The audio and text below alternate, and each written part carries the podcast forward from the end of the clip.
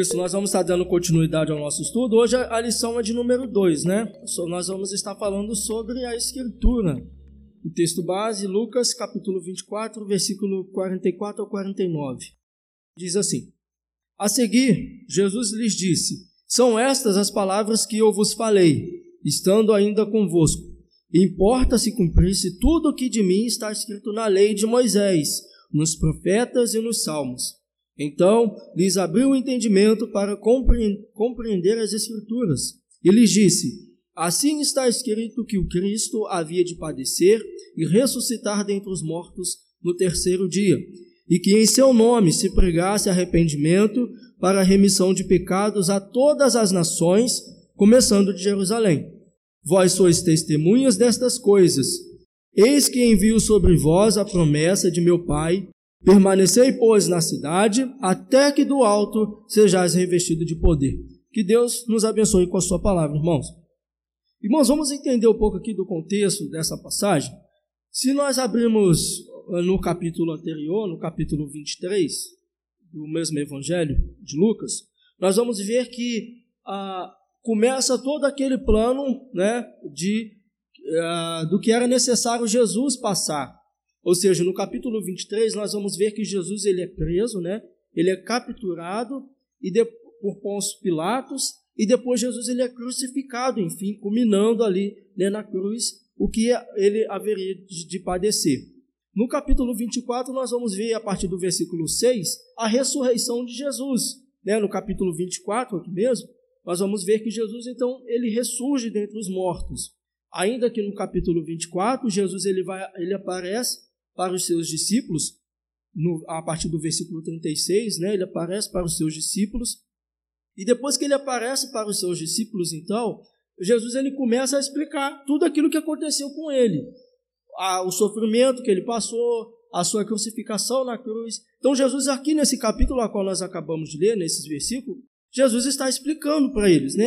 A seguir, Jesus lhes disse: São essas as palavras que eu, que eu vos falei, estando ainda convosco. Importa se cumprisse tudo o que de mim está escrito na lei de Moisés, nos profetas e nos salmos. O que, que estava escrito? Que ele deveria padecer, que ele deveria morrer pelos nossos pecados. Aí o versículo 45 vai dizer: Então lhe abriu o entendimento para compreender as Escrituras. Então, a partir desse momento, os discípulos compreenderam o que, os, o que a lei, os profetas, o que Moisés dizia a respeito do Messias. Então, Jesus ele então vai lhes explica as Escrituras. É, nós sabemos que, né, quando fala lei, a lei de Moisés, os profetas e nos Salmos, é todo o Antigo Testamento. Né? Então, aí depois aqui mesmo no capítulo 24, no versículo 50, após lhes explicarem tudo isso, Jesus então ele é assunto aos céus, né? Jesus ele volta para os céus. Bem, mas como nós podemos ver aqui na, no texto base, Jesus está falando a respeito das Escrituras. Ou seja, para nós, como filhos de Deus, como crentes, a nossa maior referência são as Escrituras, tanto o Antigo Testamento quanto o Novo Testamento.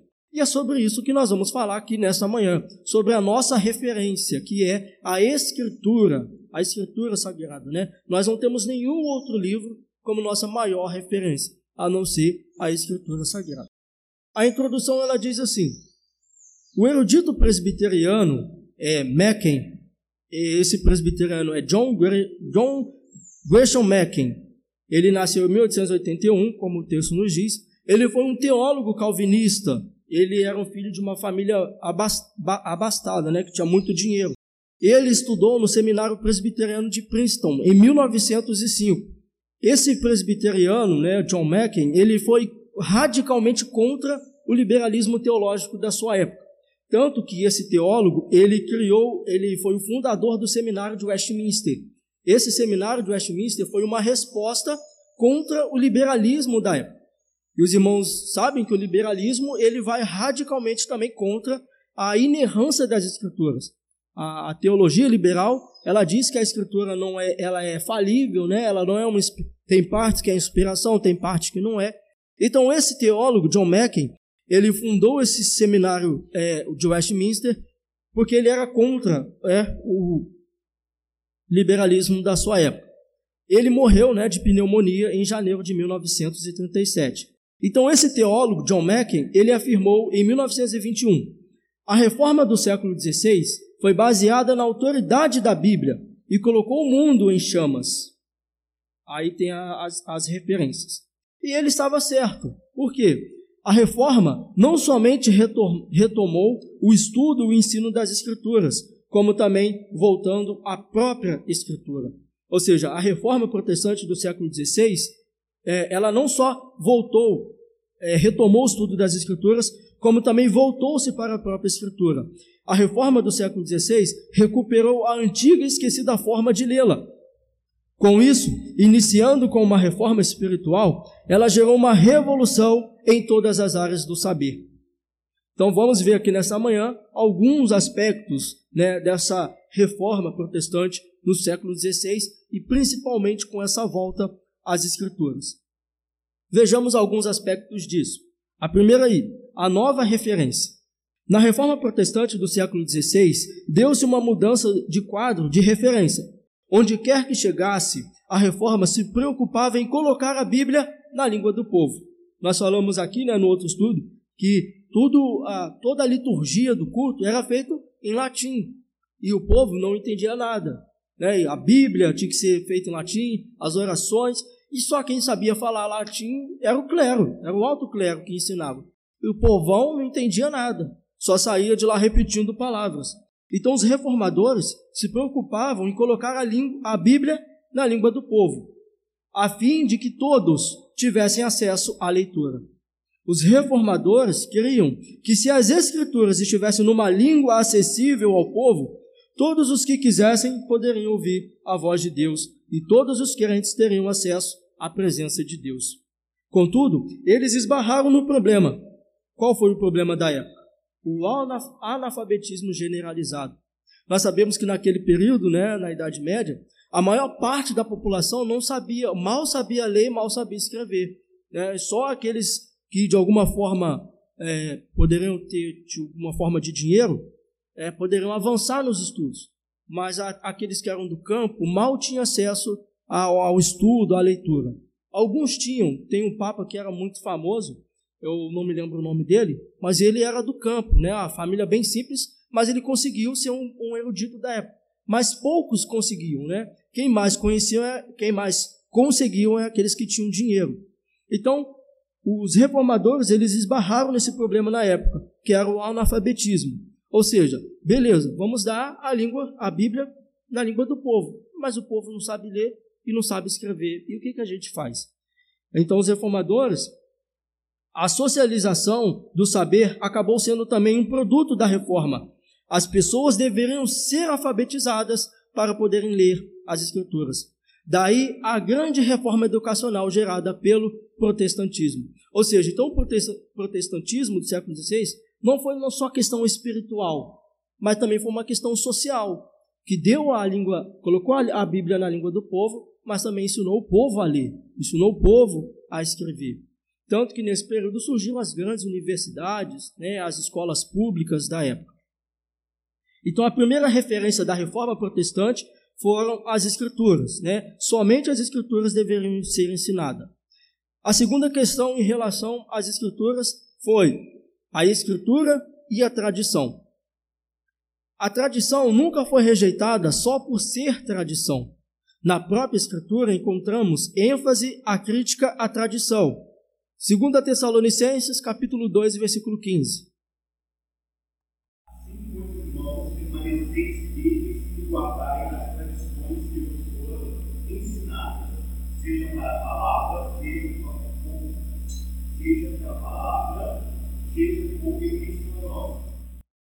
então vejam, como que eram feitos os ensinos, a maior parte dos ensinos na época era por, por é, audível, ou seja, eles aprendiam, eles ouviam e eles repassavam os ensinamentos. E essa tradição que ele está falando é tudo aquilo que eles ouviram e foram repassando, ou, como o apóstolo Paulo falou, pelas epístolas. Se os irmãos verem também essa questão da, da tradição, até mesmo na reforma protestante, ah, por exemplo, João Calvino. João Calvino ele usava muito Santo Agostinho. Ele usava muito os pais da igreja para é, expor os seus ensinamentos. Ele se voltava para a tradição. É porque naquele período houve muito embate entre as escrituras e a tradição. A Igreja Católica, por um lado, ela dizia que a tradição né, estava acima da Bíblia. O que, que eles queriam dizer com isso? A palavra do Papa, ou até mesmo é, algum ensino do, de algum dos santos do período, valia mais do que a própria Escritura. Então eles colocavam a tradição acima das Escrituras. Se a Bíblia dissesse que alguma coisa estava errado, mas o Papa dissesse, não, é o que eu estou dizendo. Então era que se levava em conta. Mas os reformadores não, eles rejeitavam a tradição pelas escrituras. Mas não quer dizer que eles não usavam da tradição, mas era a escritura quem tinha a última a, a palavra final e não a tradição. Então veja, na própria escritura encontramos ênfase e crítica à tradição. A questão básica é: a que tradição estamos nos referindo? A autoridade dos credos. O que, são os credos? São os conjuntos de convicções, de opiniões e princípios. E quais são os credos? O credo apostólico, o credo de Nicéia, o credo de Calcedônia. O credo apostólico é aquele que diz, né, né irmãos? Creio em Deus Pai, Todo-Poderoso, Criador dos céus e da terra. É, esses são os credos. Com o tempo, eles foram se aperfeiçoando para poder ser é, mais explicado. Então, por isso que tem o credo apostólico de Nicéia e de Calcedônia. Depois os irmãos podem estar dando uma olhada. Era indiscutivelmente afirmada pelos reformadores, tendo inclusive Lutero o catecismo maior, o catecismo menor e Calvino catecismo de Genebra e confissões gaulesa, elaborando catecismos para a igreja. Contudo, irmãos, somente as escrituras eram reconhecidas como sendo dotadas de autoridade infalível. Eles poderiam ler esses credos, os catecismos, mas somente as escrituras era dotável de infabilidade. É, eu li esse tempo atrás aí, vez ou outra estou lendo, é, os pais apostólicos, que são os, os, os, os, irmãos que assumiram a igreja depois dos apóstolos. Né? E eles, eles também deram carta às igrejas, mas as cartas deles não foram reconhecidas como sendo do cânon né, apesar de serem de grande utilidade para nós, mas elas não estão no mesmo peso das escrituras. O próprio Calvino, na, nas institutas, ele vai falar que ele, a, a, todas as suas institutas são recorrentes, são, ele recorreu aos pais para escrever as suas institutas. Mas mesmo assim, a, essas, esses escritos não estavam acima das escrituras. Né? Então, somente as escrituras eram reconhecidas como sendo dotadas de autoridade infalível. Os credos, eles servem como desafio para que continuemos nossa caminhada na, na preservação da doutrina e na aplicação das verdades bíblicas aos novos desafios da nossa geração, integrando-nos assim à nobre sucessão daqueles que amam a Deus e a sua palavra e que buscam entendê-las e aplicá-la, em submissão ao Espírito, à vida da igreja. Os irmãos já leram algum dos catecismos? Já viram algum dos catecismos? Então, os irmãos podem ver que os catecismos são temas bíblicos, são temas que falam sobre as Escrituras. Por exemplo, o que é Deus, quem é Deus, o que é salvação, o que é pecado. Mas, mas o catecismo de Westminster não é, substitui a Bíblia. Eu, quando eu faço culto no, no lar lá em casa, eu faço o culto no lar estudando o catecismo menor de Westminster. Mas o Catecismo Menor de Westminster não está acima da Bíblia para nós. Nós o usamos como referência para os nossos estudos, mas mesmo assim eles não estão acima das Escrituras. Uma tradição saudável tem compromisso com o passado na geração do futuro. Esse fato deveria por si só nos conduzir a uma atitude mais humilde. O, os credos né, é uma resposta do homem à palavra de Deus sumariando os artigos essenciais da fé cristã. Como eu falei, né? Sobre quem é Deus, o que é a salvação, o que é a justificação, o que são os anjos. Então, eles, ah, os artigos, os credos, eles pegam esses temas centrais e fazem um, um resumo sobre tudo isso. Dessa forma, pressupõe-se fé, mas não a gera. Essa é a obra do Espírito por meio da palavra. Romanos capítulo 10, versículo 17.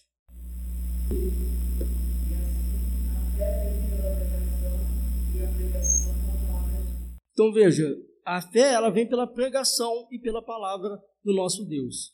A palavra de Deus que gera a, a que é a obra do, da nossa fé, né? a, a palavra de Deus, e ela é gerada por meio do Espírito Santo. Então veja, os, os credos, eles baseiam-se na palavra de Deus. Os credos, o catecismo, eles precisam basear-se na palavra de Deus, porém não são a palavra de Deus. Né? Seus, seus formuladores não pretendem substituir a palavra de Deus, pois somente ela gera vida pelo poder de Deus. 1 Pedro capítulo 1, versículo 23. Eu vou ler para os irmãos. 1 Pedro capítulo 1, versículo 20, 23 diz assim: Pois fostes regenerados não de, de semente corruptível, mas de incorruptível, mediante a palavra de Deus, a qual vive e é permanente. O que, que Pedro está falando? Que nós fomos regenerados mediante a palavra de Deus. Não por palavras humanas, palavras corruptíveis, mas pela própria palavra de Deus pois somente ela gera vida pelo poder de Deus. Então veja, os credos têm a sua autoridade, derivada da palavra de Deus. Ele é reconhecido e querido enquanto permanece fiel à Escritura. Sua autoridade, é, sua autoridade é relativa. Ou seja, essa segunda referência que nós vemos em relação à Escritura, a respeito da tradição, ah, é que a tradição ela não substitui as Escrituras como palavra de Deus. Elas nos apontam a palavra de Deus, mas não substituem a palavra de Deus. E mesmo assim, esses credos são falíveis de erro, são passíveis de erro. Mas as escrituras, que está acima dessa tradição, ela é infalível, ela é inerrante. A terceira referência que nós temos em relação a, a nossa, em relação à Bíblia é a Bíblia na Confissão de Westminster. A Confissão de Westminster, meus irmãos, o que que, por que, que se elaborou essa Confissão de Westminster? A Assembleia de Westminster, né, que foi em Westminster, ela foi convocada devido às discussões que estava havendo na época entre Charles I e o parlamento puritano que estava crescendo na época. Então, Charles I e os puritanos que estavam crescendo na época estavam discutindo bastante é, questões teológicas. Isso em 1643. Então, esse catecismo ele foi elaborado após discussões, após orações, após louvores a Deus. Não foi de um dia para o outro que o catecismo de Westminster foi elaborado. Foi elaborado cerca de quatro a cinco anos, dependendo aí do ano que os historiadores colocam. Mas ele foi elaborado após discussões, orações, adorações e jejuns. Isso durou cerca de cinco anos, essa discussão. Então, após cinco anos de discussões, o catecismo de Westminster ele ficou pronto. Né? Eles foram, em 1647, eles foram aprovados. 647, 648. Então, esse catecismo de Westminster, ele nos apresenta um bom resumo de princípios hermenêuticos que devem nos orientar na interpretação das Escrituras. Depois os irmãos estejam lendo essas filipetas com maior atenção, que os irmãos vão ver que esse catecismo, fazendo referência as escrituras sagradas. Então veja, o que, que o, catecismo é, de Westminster nos propõe? Primeira coisa, a autoridade interna a respeito das escrituras. A autoridade da Bíblia deriva do fato de ser ela a palavra de Deus, como está no Catecismo de Westminster 1.4. Portanto, seu testemunho é, é interno e evidente. Ela não depende do nosso testemunho para ter autoridade. Segunda Timóteo capítulo 3, versículo 16.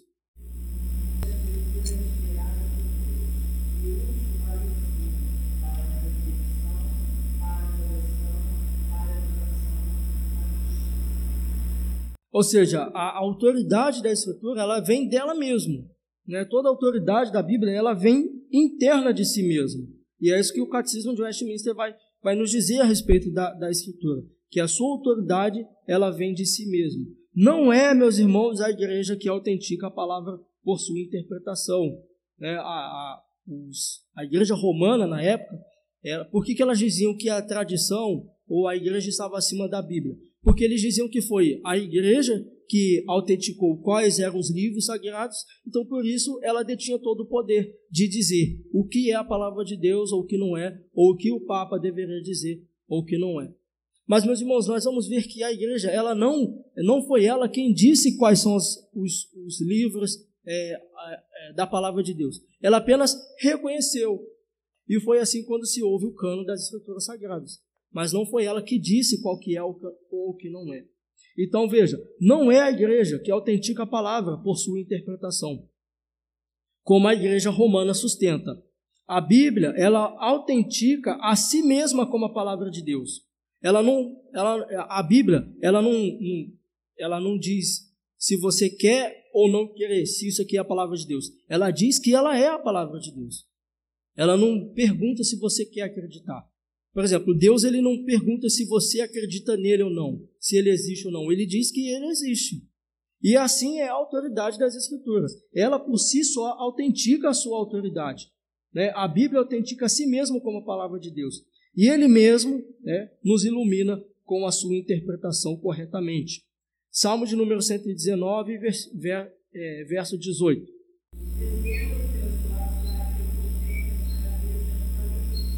Então veja, é o próprio Deus quem abre os nossos, o nosso entendimento para que nós possamos entender a sua interpretação. É, eu me lembro que quando eu estava no segundo grau, segundo grau na, na época, quando eu estava na escola, para os irmãos entenderem como isso aqui é importante. E eu tinha uma professora de história e que ela disse que teve uma matéria dela que ela precisou estudar, que era a respeito da Bíblia. Ela teve que ler a Bíblia de Gênesis a Apocalipse por uma matéria lá da faculdade.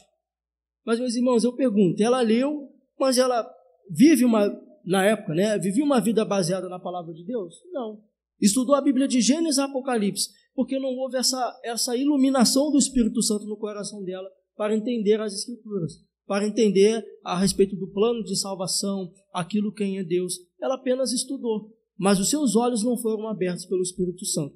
Então veja, é o, é o próprio Deus quem abre o nosso entendimento mediante o Espírito Santo para entender a Sua palavra. Somente pela operação divina podemos reconhecer sua origem divina. Somente por Deus, mediante a iluminação do Espírito Santo, nós podemos reconhecê-la. Bem como compreendê-la, bem como compreendê-la salvadoramente, com a referência do Catecismo de Westminster. Cabe a nós submetermos nosso juízo e entendimento à verdade de Deus, conforme testemunhada pelo Espírito. Calvino às Institutas. Bem,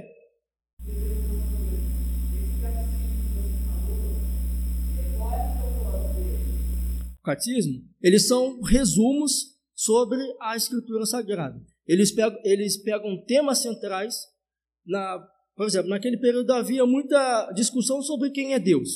Então o catecismo vai fazer esse resumo. Quem é Deus? Pegando referências bíblicas, ele vai falar quem é Deus não por si só, mas pegando referências bíblicas, ele vai dizer quem é Deus, o que Deus faz, o que Deus fez. Por exemplo, é, o que é a salvação? Aí ele vai falar, usando referências bíblicas, o que é a salvação. Aí tem o catecismo de Westminster, ele é um pouco mais elaborado, e tem o catecismo menor de Westminster, que ele é um pouco mais condensado. E vai, vai tratar basicamente dos mesmos temas, só que um de forma mais expansiva e outro de forma mais condensada. O que eu estou lendo lá em casa é o catecismo menor de Westminster. Ele é um pouquinho mais é, condensado. E tem a confissão de fé de Westminster, que ela já é um pouco mais elaborada. Mas, ele, mas esse catecismo pega um temas centrais da Bíblia, discussões centrais. Quem é o Espírito Santo? É, o que são os anjos? Como nós obtemos a salvação? O que é a graça de Deus? Só que ele pega esses temas e condensam ela com versículos bíblicos. Eles pegam tudo, toda a explicação, toda ali tem referências bíblicas. Tá? Os irmãos na, os irmãos podem estar adquirindo, caso queiram, na, na, na editora Cultura Cristã. Trago, trago sim, trago sim. Então veja, cabe a nós submetermos nosso juízo e entendimento à verdade de Deus, conforme testemunhada pelo Espírito. Se os irmãos verem, estudarem a história de Calvino, os irmãos vão ver que Calvino não era aquele erudito, como se dizem, né, que ficava apenas no seu castelo de marfim intelectual, mas ele também era um teólogo do espírito. Calvino ele ele ele, ele era esse teólogo espiritual também, como os irmãos podem ver. A segunda questão a respeito da Bíblia, a autoridade hermenêutica. a Bíblia apresenta a melhor interpretação a respeito dos seus ensinamentos. É a regra infalível de interpretação da Escritura. Catecismo de Westminster 1.9. Não podemos criar uma suposta categoria científica que se torne a varinha de condão para a interpretação da palavra. Os princípios hermenêuticos devem estar subordinados a essa verdade e devem ser derivados, portanto, da própria palavra de Deus. A harmonia do, do seu todo e das suas partes estabelece uma unidade pela qual formulamos os princípios de interpretação, tendo como mestres os profetas que interpretaram os acontecimentos passados, a história dos seus dias, Jesus Cristo e os apóstolos, os quais deram lições práticas de hermenêutica, interpretando o Antigo e o Novo Testamento. Lucas capítulo 4, versículo Lucas 24, 25. Hermenêutica são interpretações. Hermenêutica significa interpretação. Tá? Essa, essa hermenêutica, a autoridade hermenêutica, ou seja, a autoridade interpretativa das Escrituras. Ela deriva da própria palavra de Deus. Por exemplo, é, quando no Antigo Testamento, quando Isaías capítulo 53, o que, que ele vai falar? A respeito da vinda do Messias. Mas ele não viu o Messias vindo, ele apenas falou da vinda do Messias. Ou seja, ele teve uma revelação daquilo que seria o Messias. É, é, é, ele sofreu nossas dores, o castigo que nos traz a paz estava sobre ele, pelas suas pisaduras fomos sarados. Ele apenas teve uma revelação. No Novo Testamento nós vamos ver a explicação desse texto. Quando Jesus, quando Jesus ele vai falar, ah, por exemplo, quando Jesus ele abre o texto e diz: ah, agora vocês vêm se cumprindo essa palavra em mim. Ou seja, o Antigo Testamento aponta para o Novo Testamento e o Novo Testamento aponta para o Antigo Testamento. É isso que os irmãos vão ver. O Antigo Testamento falando do Novo Testamento e o Novo Testamento falando do Antigo Testamento. É, Santo Agostinho ele resumiu muito bem isso, falando que o Antigo, que o Novo Testamento está contido no Antigo Testamento e o Novo Testamento ele explica o Antigo Testamento. Por exemplo, se os irmãos abrirem lá em Atos capítulo 7, a respeito do discurso de Estevão. Aquela pregação de Estevão, o que, que ele está falando? Do Antigo Testamento. Ele vai falando da vinda de, dos, dos profetas, de Moisés, até aplicar em Cristo Jesus. Então a Bíblia ela é assim. Né? Então, é, ela, por isso que nós dizemos que essa autoridade ela vem dela mesma. Quando nos aproximamos da Bíblia, partimos do pressuposto de que ela é o registro fiel e inerrante da, da revelação de Deus. João capítulo 10, versículo 35.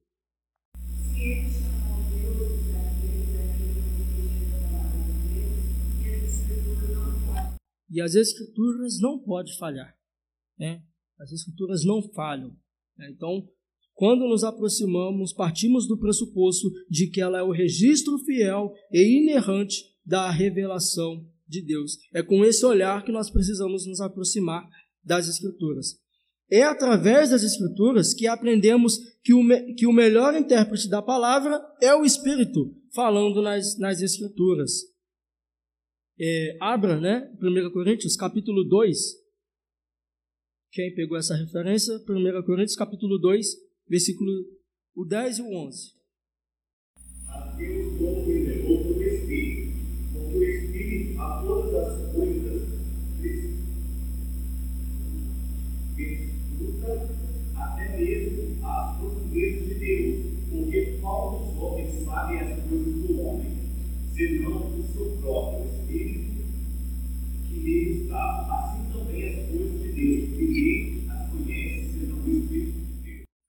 Então veja, é o próprio Deus falando nas Escrituras que nos traz essa revelação, que nos traz esse entendimento das Escrituras Sagradas. Porque sem essa revelação do Espírito Santo, sem essa iluminação do Espírito Santo em nossos corações, nós não vamos é, entender é, essa revelação infalível das Escrituras.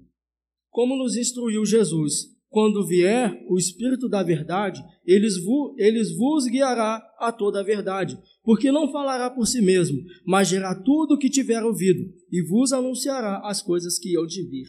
João 16, 13. Mas o Consolador, o Espírito Santo, a quem o Pai enviará em meu nome, esse vos ensinará todas as coisas e vos fará lembrar de tudo o que vos tenho dito.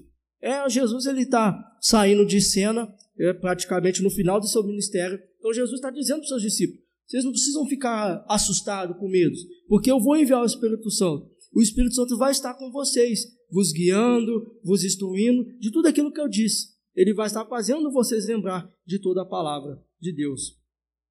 E ele não vai testemunhar de si mesmo, mas falará daquilo que eu vos ensinei. Por isso, irmãos, não sei se os irmãos já ouviram falar do livro do Benny Hinn, Bom Dia Espírito Santo.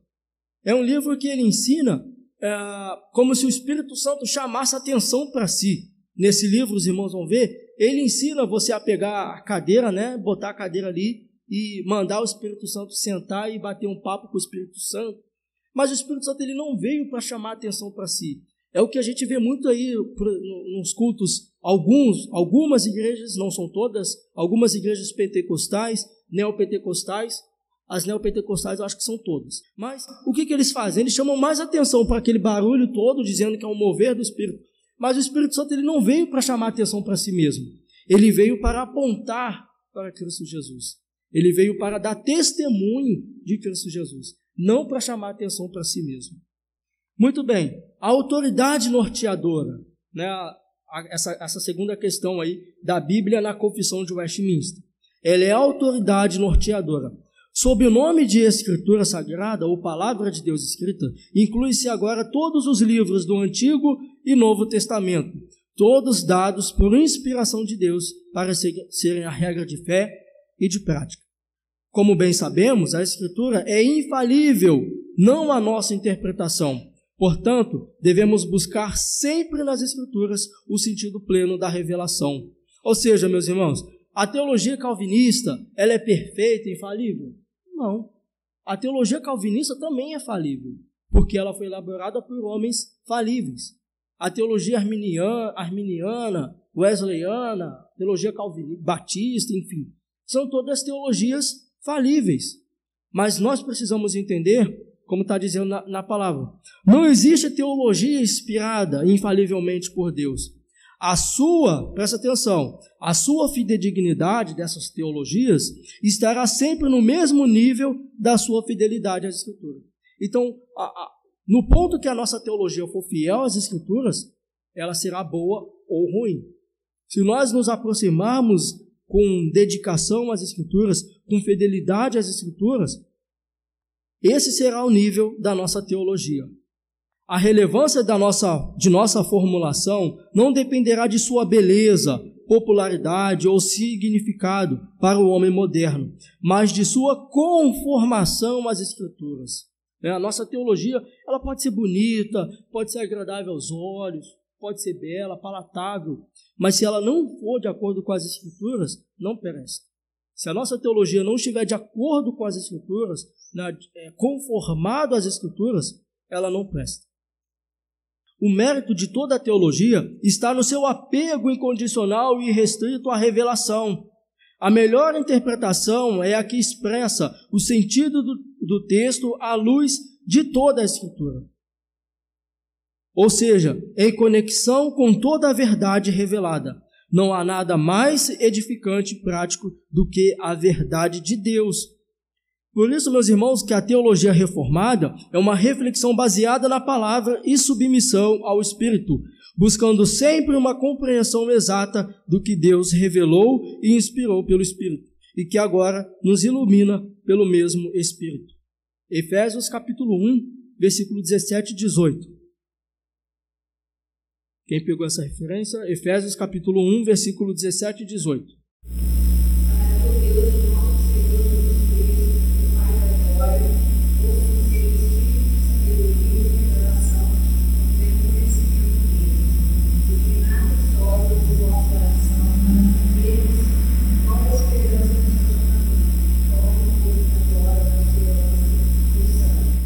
Então veja, a nossa teologia é uma reflexão baseada, a teologia reformada é uma reflexão baseada na palavra e submissão ao Espírito, buscando sempre uma compreensão exata do que Deus revelou e inspirou pelo Espírito, e que agora nos ilumina pelo mesmo Espírito.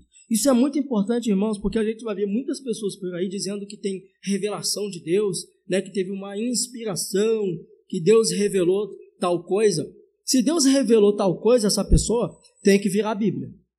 Porque é isso que nós vamos ver na Bíblia.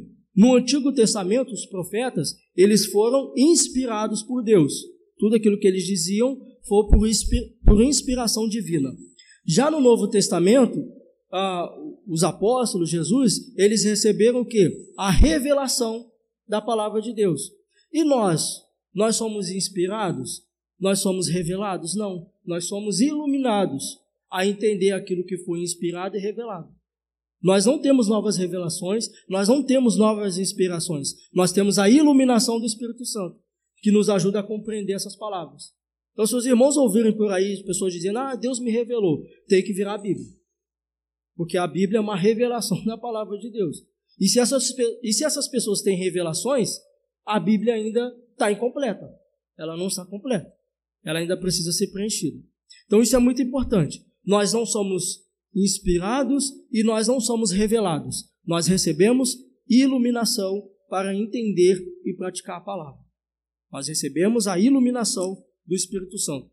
Então é a partir dessa compreensão que a teologia reformada passa a avaliar toda a realidade, envolvendo, portanto, uma nova cosmovisão. Cosmovisão né, é, uma, é uma forma de ver o mundo, né, ah, que afeta, obviamente, todas as áreas de nossa existência. Então, a nossa cosmovisão reformada, ela influi no, nossa, no nosso relacionamento com o próximo, no nosso trabalho, na nossa maneira de, de ver a vida, de trabalhar, na nossa relação com o dinheiro, com a família. A teologia reformada ela é, envolve né, toda uma cosmovisão. A teologia reformada reconhece a centralidade real de Deus em todas as coisas, tendo como alvo principal a glória de Deus. Efésios capítulo 1, versículo 11 e 12.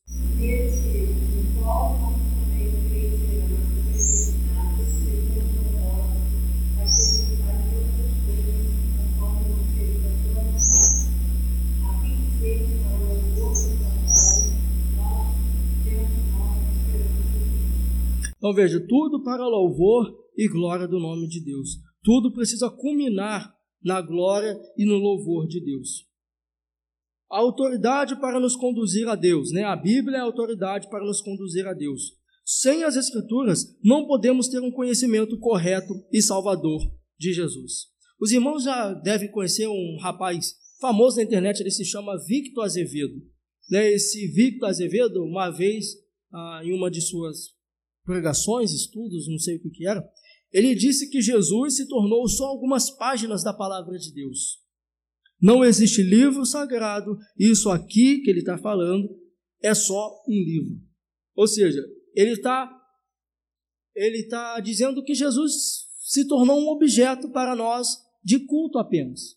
E que a Bíblia, né, que ele está querendo dizer que o nosso Jesus é a Bíblia. É isso que ele está querendo dizer que Jesus para nós se tornou a Bíblia e que a gente precisa conhecer esse Jesus fora da Bíblia.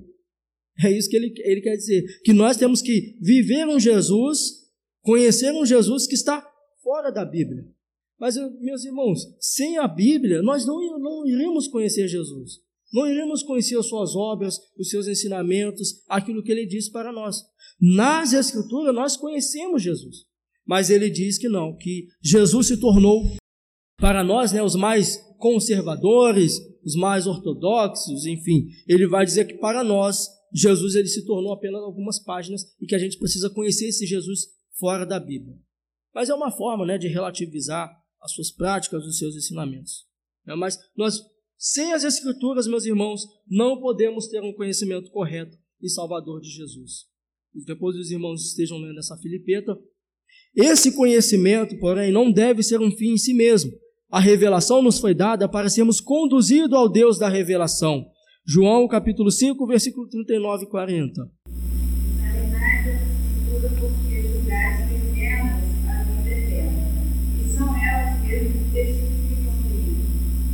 Veja, Jesus ele está falando, são as escrituras que testificam sobre ele. Então são nas escrituras que nós vamos conhecer sobre Jesus. São nas escrituras. Até mesmo no Antigo Testamento, a gente vai ver tipos de Jesus. Lembra um exemplo aqui, quando Moisés ele bateu na rocha, que ele deu, ele não poderia ter batido a mais que ele bateu na rocha, Ele deveria tocar, mas ele bateu. Aquela rocha simbolizava Cristo, que é a nossa rocha. Tantas coisas no Antigo Testamento já simbolizava Cristo. Lembra quando Moisés leva Isaac para ser sacrificado? E que Deus ali ele livra Isaac? Aquele sacrifício já simbolizava o que Jesus ia fazer por nós. Que Deus ele tira Isaac e ele providencia um cordeiro para ser sacrificado no lugar de Isaac. Aquele cordeiro já simboliza aquilo que Jesus ia fazer por nós. E se os irmãos verem com atenção, tantas outras referências já apontam para Jesus. Já, já nos refere quem, quem seria Jesus. Então, como a nossa irmã leu, as Escrituras testificam de Jesus. Toda a Bíblia testifica sobre Jesus. Adorando na liberdade do Espírito e nos parâmetros da palavra. Sem as Escrituras, Cristo não pode ser conhecido salvadoramente. O conhecimento de Cristo deve, deve implicar sempre em na sua adoração. Então veja, a autoridade da Escritura nos conduz ao conhecimento de quem é Cristo Jesus. É, a autoridade para julgar nossa teologia. O valor da teologia estará sempre subordinado à sua fidelidade bíblica. É o que nós falamos aqui anteriormente, né? Que a, a, a, Escritura é quem deve julgar a nossa teologia, e não a nossa teologia quem julga as Escrituras. Não é a nossa teologia que diz o qual é a interpretação correta ou não. A Escritura é que diz qual é a interpretação correta, qual é a hermenêutica correta, né? Por isso é que a teologia ou é bíblica ou não é teológica, ou não é teologia. Não julgamos a Bíblia, antes ela deve julgar a veracidade do nosso sistema. O Espírito, pela palavra, é o fogo depurador da genuína teologia. A nossa doutrina estará de pé ou, cai, ou cairá à medida que for ou não bíblica. A vivacidade da teologia reformada está em sua preocupação em ser fiel às Escrituras. A teologia reformada se preocupa em ser fiel às Escrituras sagradas a autoridade completa. A Escritura é a revelação completa de Deus. Tudo o que Deus quer que saibamos a respeito da nossa salvação está registrada de forma explícita. As demais verdades reveladas, que precisam ser obedecidas, cridas e observadas para a salvação, podem ser compreendidas por meio de uma interpretação lógica amparada no conjunto dos ensinamentos bíblicos. É como eu falei, né, a respeito da Confissão de Westminster. Ela traz uma forma mais lógica dos ensinamentos bíblicos, mas esses ensinamentos lógicos precisam estar baseados nas escrituras, tá bom? Autoridade final. Nos 66 livros canônicos, ou seja, o que são os livros canônicos, que são os livros que foram tidos como inspirados. Esses são os 66 livros que nós temos hoje. Por exemplo, os judeus eles, eles usam só o Antigo Testamento, os 39 livros do Antigo Testamento. Não na mesma ordem que a nossa, mas eles usam apenas o Antigo Testamento. A, a Igreja Apostólica Romana, ela, ela inclui até mesmo livros apócrifos. Elas incluem 66 livros, mais os livros apócrifos. A Bíblia Católica. A Bíblia Católica é da, é da Igreja Romana. Então, eles incluem os 66 livros, mais os livros apócrifos. Né? Então, que dá um total, se eu não me engano, de 80, 70 livros a mais. Mas a Igreja Reformada, ela adotou apenas os 66 livros, que são os 39 do Antigo Testamento e os 27 do Novo Testamento. São esses que nós temos como sendo inspirados por Deus. Então, nesses 66 livros canônicos, encontra-se a revelação escrita de Deus, registrada de forma inerrante. A Bíblia não se fará a, a Bíblia, né? Tem um, uma, acento, uma crase aí, né? A Bíblia não se fará nenhum acréscimo, correção ou eliminação. É, Apocalipse capítulo 22, versículo 18 e 19.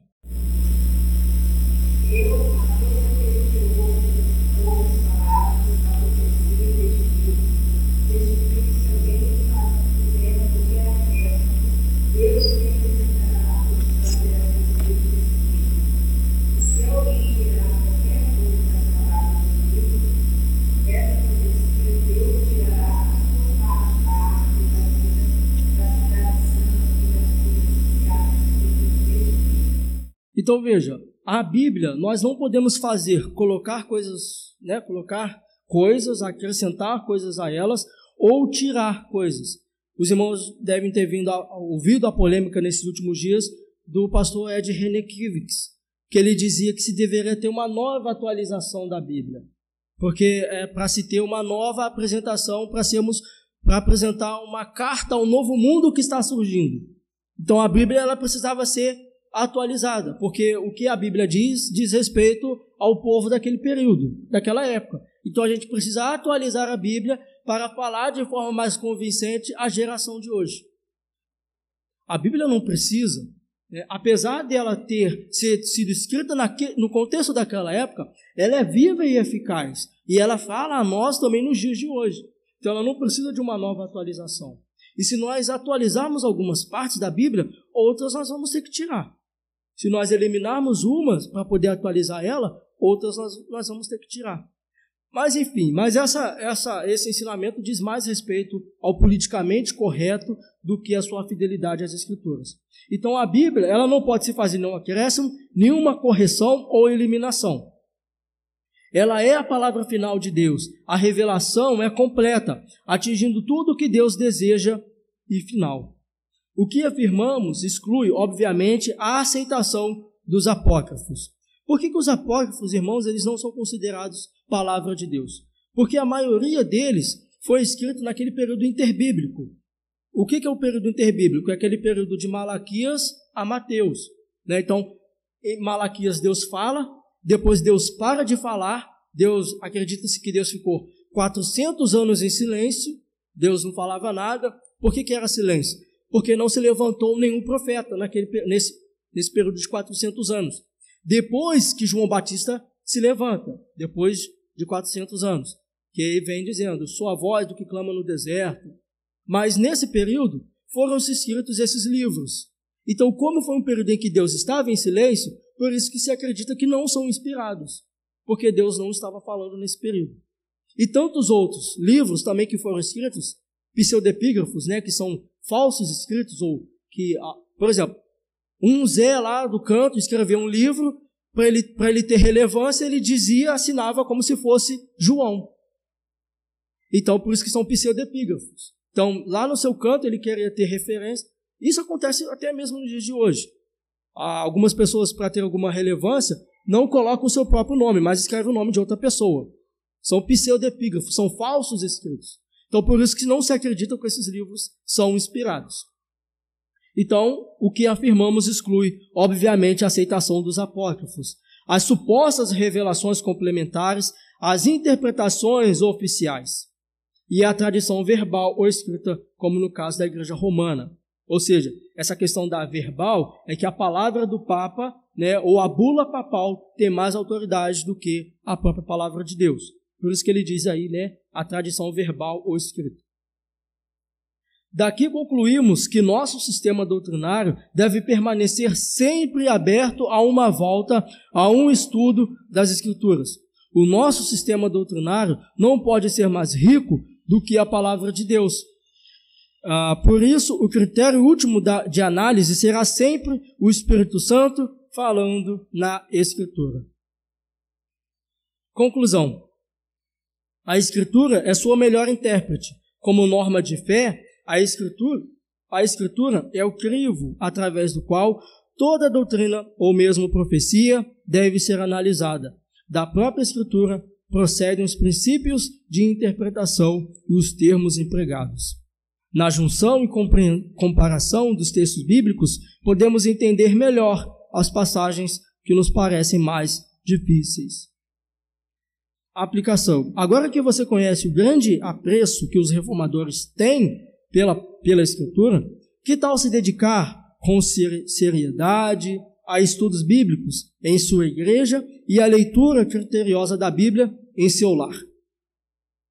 E que tal estudar a confissão de fé de Westminster? Então está aí a nós, né? Esse apelo para que nós possamos ser fiéis às Escrituras, tanto de forma coletiva, né, como nós estamos aqui, como de forma individual nos nossos lares, né? Ter esse apego à leitura das escrituras. Que a gente não deixe para ler a Bíblia só quando a gente vem aos domingos, né, na igreja, na igreja, nos cultos, mas que a gente possa ter essa leitura diária da Bíblia também nos nossos lares. E que tal estudar a Confissão de Fé de Westminster? Se os irmãos nunca viram, nunca estudaram, fica aí o convite né, para que os irmãos estejam estudando e lendo o Catecismo de Westminster.